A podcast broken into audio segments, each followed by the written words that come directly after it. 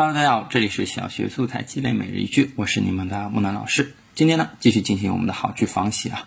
我们今天要写的呢是和外貌有关的好句。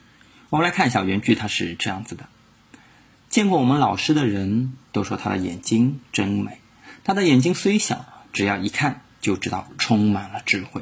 他看人的目光永远是那么清澈，就像是哗哗的泉水，轻轻地流进了每个人的心田。这同样是描写一个人的外貌的，尤其是凸显出了眼睛的美丽。那我们在仿写人五官的时候，木南老师也重复了好多遍了。记住，抓住五官的特点。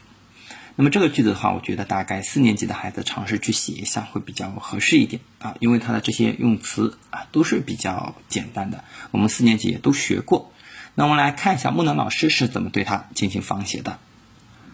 见过我姐姐的人都说她的性格真好。他的长相虽然一般，但是只要你和他接触，就知道他是一个温柔的人。他待人总是那么热情，就像是春天的风，呼呼的吹进每个人的心里。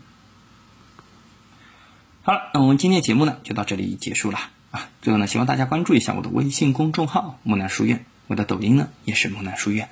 感谢大家的收听。